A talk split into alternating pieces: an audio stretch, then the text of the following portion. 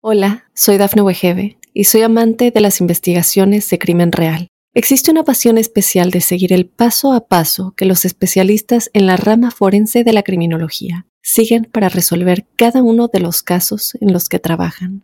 Si tú, como yo, eres una de las personas que encuentran fascinante escuchar este tipo de investigaciones, te invito a escuchar el podcast Trazos Criminales con la experta en perfilación criminal, Laura Quiñones Orquiza en tu plataforma de audio favorita. Óyenos audio.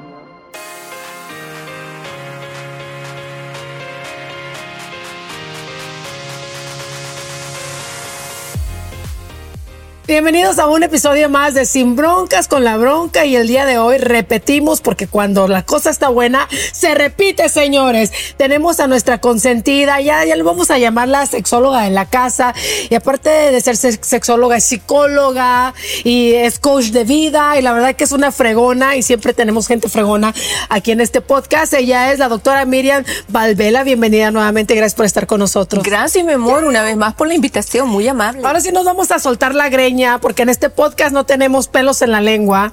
Y vamos a hablar de si las mujeres, sobre todo las mujeres, están disfrutando realmente del sexo con los maridos, doctora, porque a veces la mera verdad, tenemos 20 años de casadas, 40 años de casadas y la mujer nunca ha sentido un orgasmo. Ya.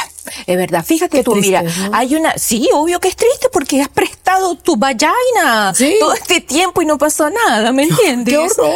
Fíjate tú, mira, hay un dato estadístico que te, que llama la atención. De, eh, dice que el 65% de las mujeres, este, tiene dificultad en llegar al orgasmo. Y solo ¿Cuánto? el 65% de las mujeres.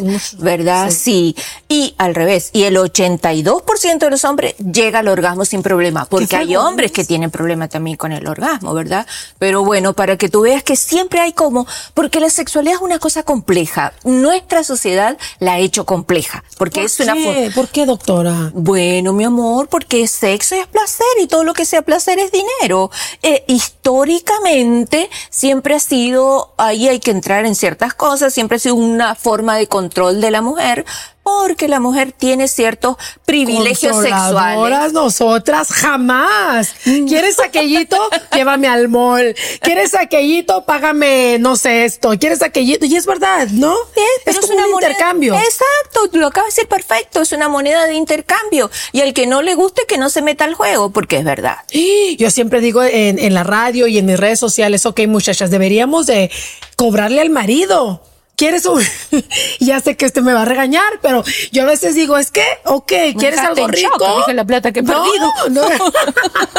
yo sí de repente le, digo a mi marido, ay, no tengo ganas, pero si sacas un billetito o me llevas al mall o me compras esto que tengo ganas, le doy. Y él, obviamente, eh, es un tipo de juego, pero pe- que nos prende, pero al final del día saca el, billete y me lo deja ahí, o la tarjeta, y eso es delicioso. Seguro. Eso es delicioso.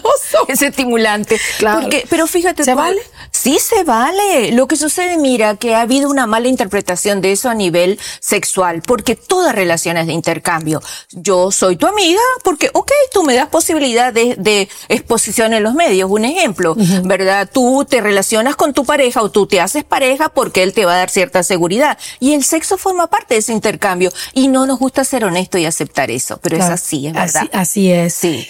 Otra de las cosas que yo escucho mucho y, y lo cual yo estoy como muy de acuerdo en eso, puedo estar equivocada, de que también la sexualidad y los orgasmos y el placer es muy personal y es, es este responsabilidad de cada quien. Exacto. ¿No? Porque yo no puedo dejarle todo a mi marido. Ay, no sentí nada y me, me- ahí me acosté como muerta y atácame. No, No. pues no. No, mira, ni un juguete sexual, ni otra persona te puede provocar un orgasmo. Está dentro de ti. Es tu responsabilidad tener un orgasmo. No le puedes culpar a nadie. No tengo orgasmo por tal cosa. No, no, no. Porque tú no le has dicho, porque tú no has manifestado cómo es, o porque tú no conoces tu cuerpo. Es que es otra cosa, doctora Miriam, porque ¿cómo le dices a tu marido con el que llevas mucho tiempo, te trajo del rancho, eh, te trajo de allá del terre, empezaron una vida aquí, ya tienen hijos, a lo mejor ya los hijos están hasta en la universidad, Sí. y de repente, ¿cómo le dice uno al marido? Es que, como dice la canción, hace tiempo que no siento nada al hacerlo contigo. ¿Cómo le decimos al viejo eso? Bueno, si supieras que más bien que es el hombre que se da cuenta que aquella muñeca está como y esa, ¿me entiende? Entonces dice, ya va, ¿qué te pasa? Porque la mujer, el instinto maternal nuestro llega hasta ese punto. Ahí, no, es que a mí me da pena decirle, pobrecito. Y yo le digo, pero espérate, ¿cómo te va a dar pena? Ay, no, mira, usted le podría decir, yo lo traigo, usted le dice. digo, bueno, mi amor, me paga. Digo, trae lo que yo le digo. Entonces, problema, todo es Pero tú buscas y le y, y, se lo dices de buena forma, pero la ¿Cómo mujer... se le puede decir a un hombre, de veras, doctora, de, veras? Le puedes decir, mira, en realidad a mí me encantaría que cambiara algunas cosas. Y generalmente yo te digo que les doy este consejo. Di que lo viste en un lugar, di que me oíste, di que me viste, échame la culpa a mí.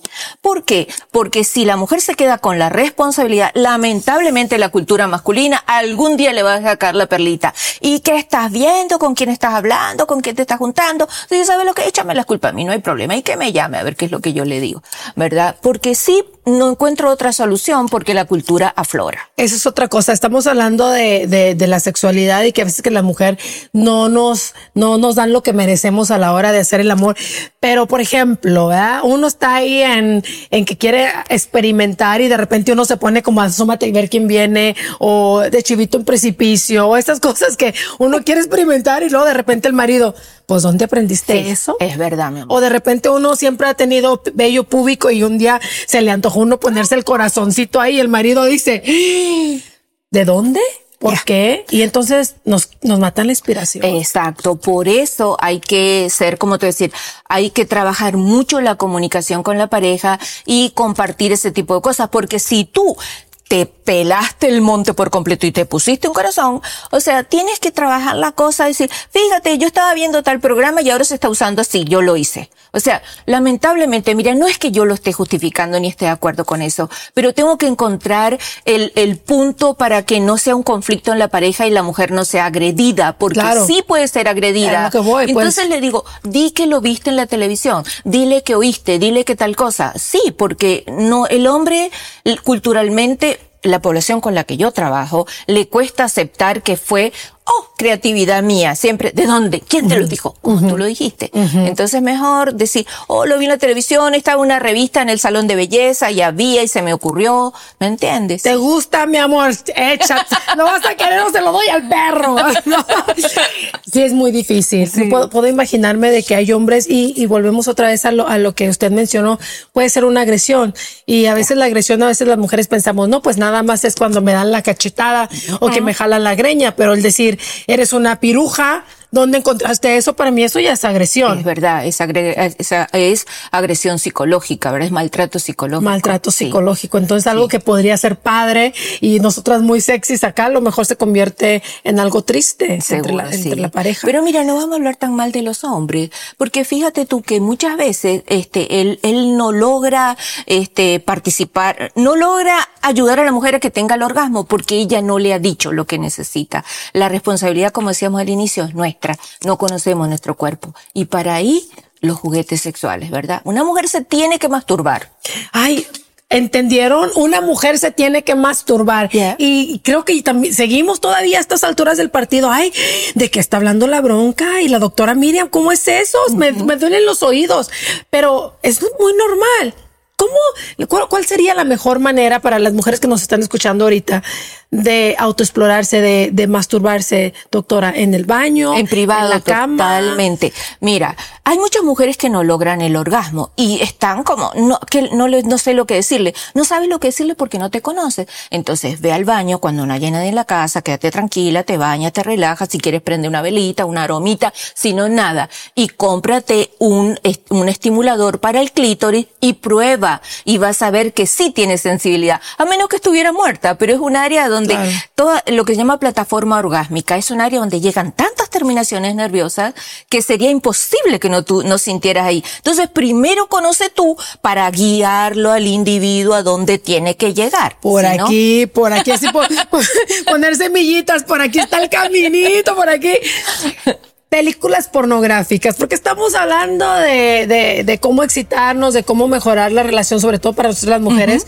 Yo quiero que ah, enseguida de esta pausa usted me diga si se valen, qué tanto se valen, solas o con pareja, porque es muy pues fácil decir, mastúrbate, pero a lo mejor si no estoy caliente, ¿cómo le hago para calentarme? Ok. Después de esta pausa, mi gente, estás en Sin Broncas con la Bronca.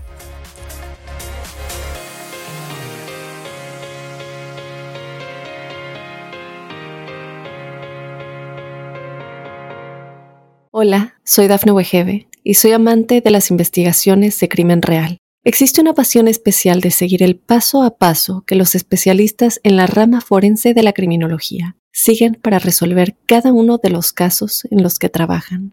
Si tú, como yo, eres una de las personas que encuentran fascinante escuchar este tipo de investigaciones, te invito a escuchar el podcast Trazos Criminales con la experta en perfilación criminal, Laura Quiñones Orquiza en tu plataforma de audio favorita.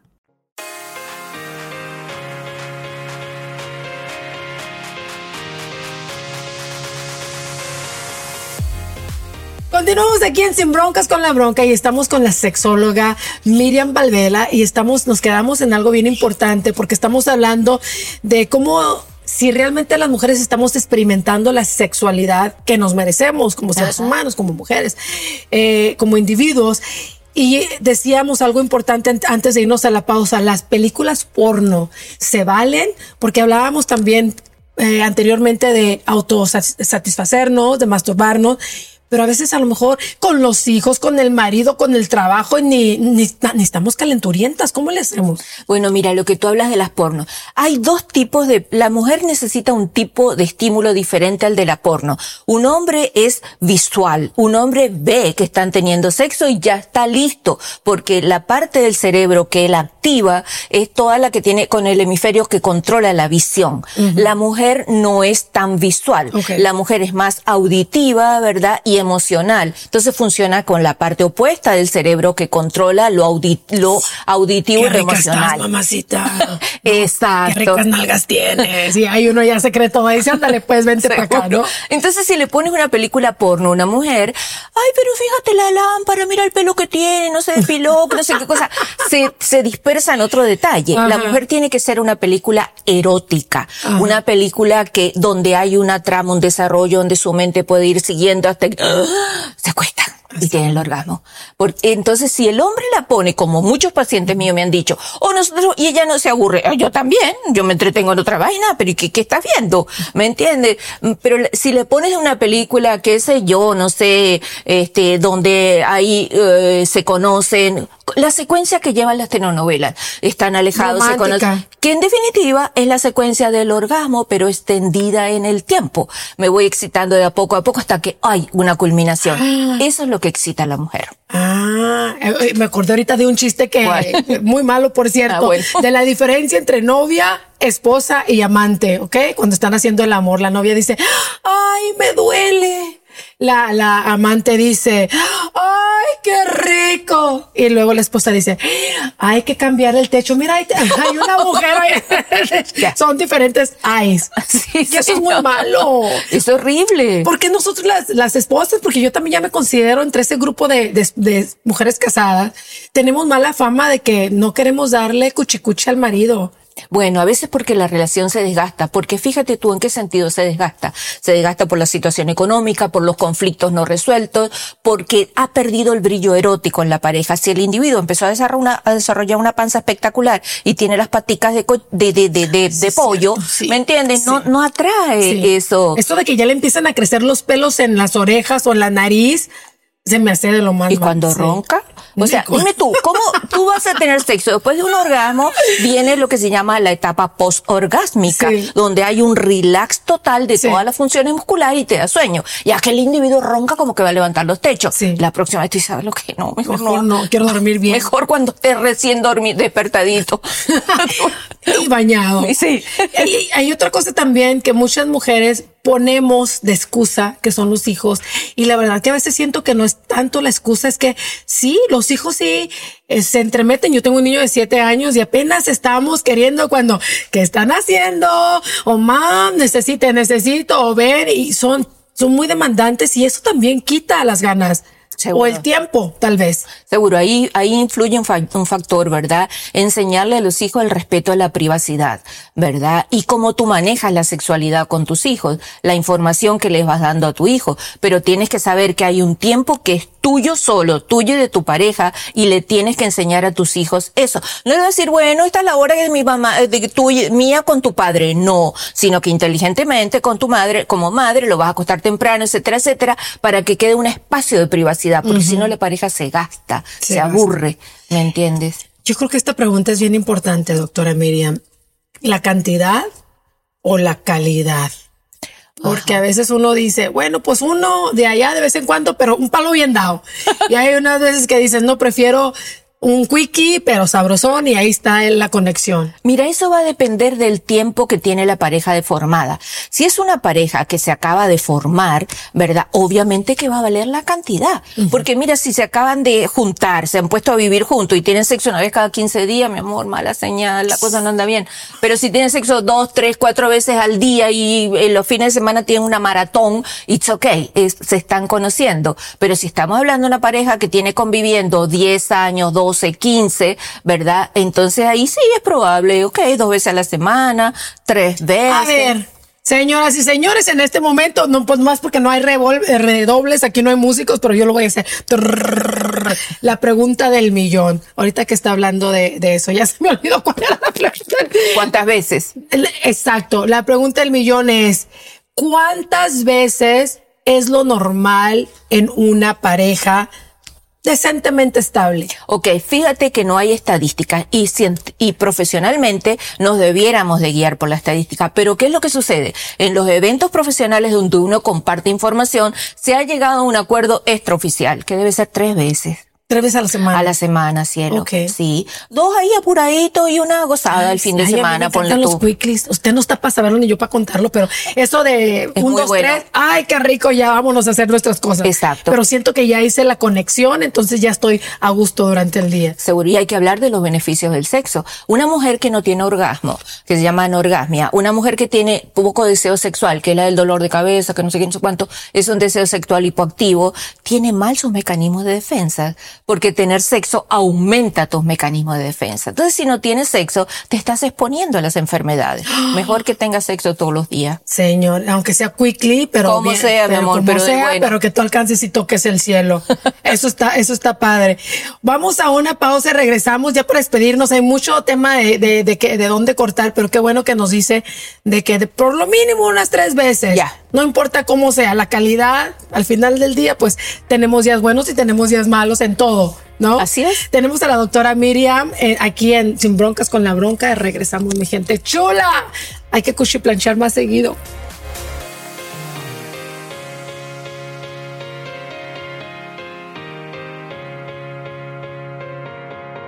Hola, soy Dafne Wegebe y soy amante de las investigaciones de crimen real. Existe una pasión especial de seguir el paso a paso que los especialistas en la rama forense de la criminología siguen para resolver cada uno de los casos en los que trabajan.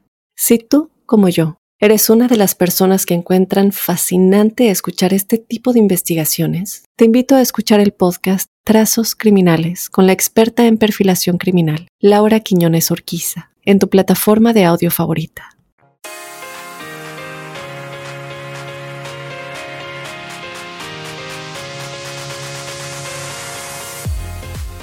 Mi gente chula, estamos en Sin Broncas con la bronca. Me puedes llevar y me puedes escuchar desde donde estés, desde tu teléfono, en cualquier lugar. Pues porque ahora estamos en podcast y eso es padre. Tenemos aquí a la doctora Miriam Valvela. Ella es psicóloga, sexóloga, especialista en el cuchiplancheo.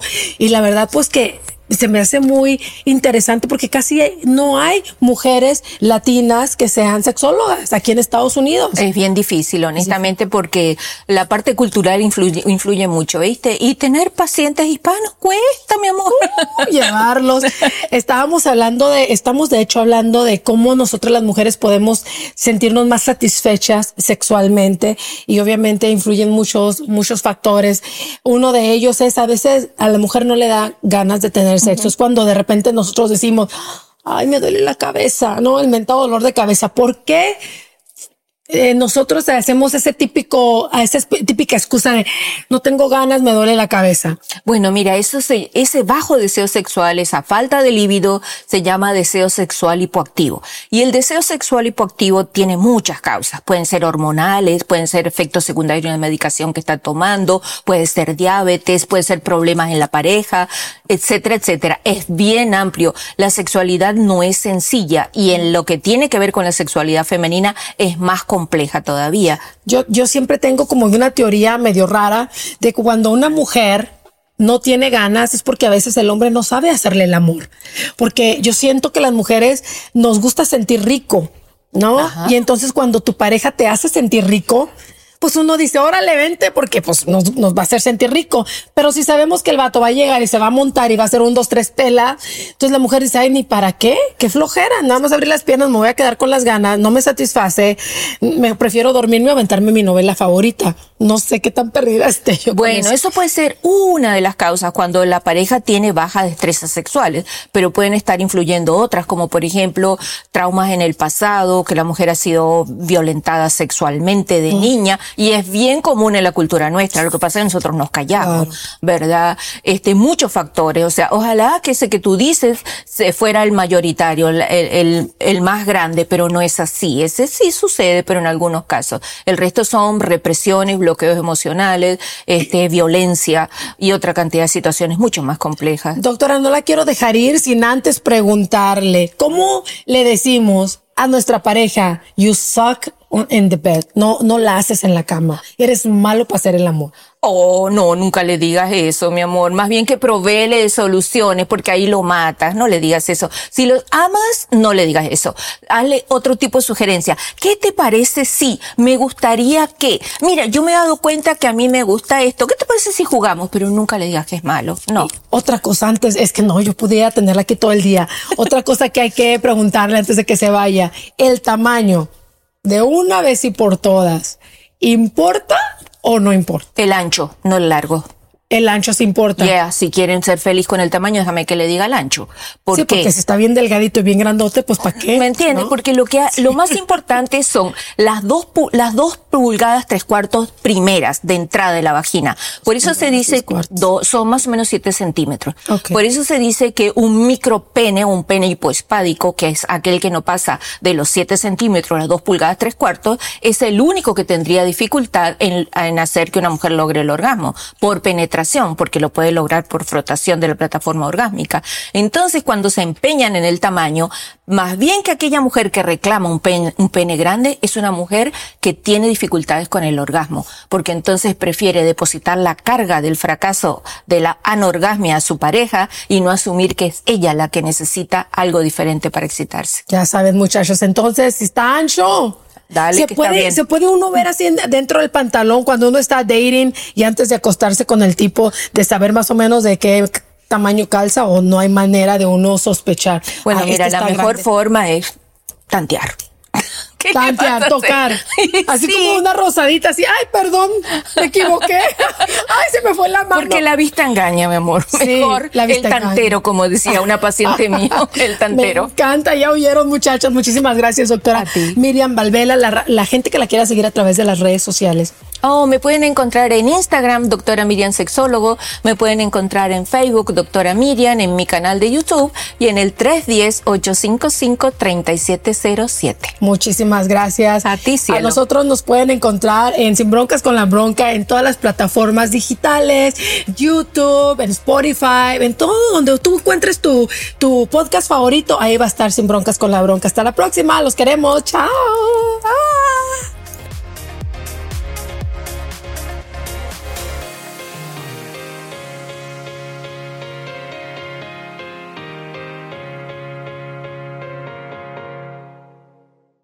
Hola, soy Dafne Wegebe y soy amante de las investigaciones de crimen real. Existe una pasión especial de seguir el paso a paso que los especialistas en la rama forense de la criminología siguen para resolver cada uno de los casos en los que trabajan. Si tú, como yo, eres una de las personas que encuentran fascinante escuchar este tipo de investigaciones, te invito a escuchar el podcast Trazos Criminales con la experta en perfilación criminal, Laura Quiñones Orquiza en tu plataforma de audio favorita.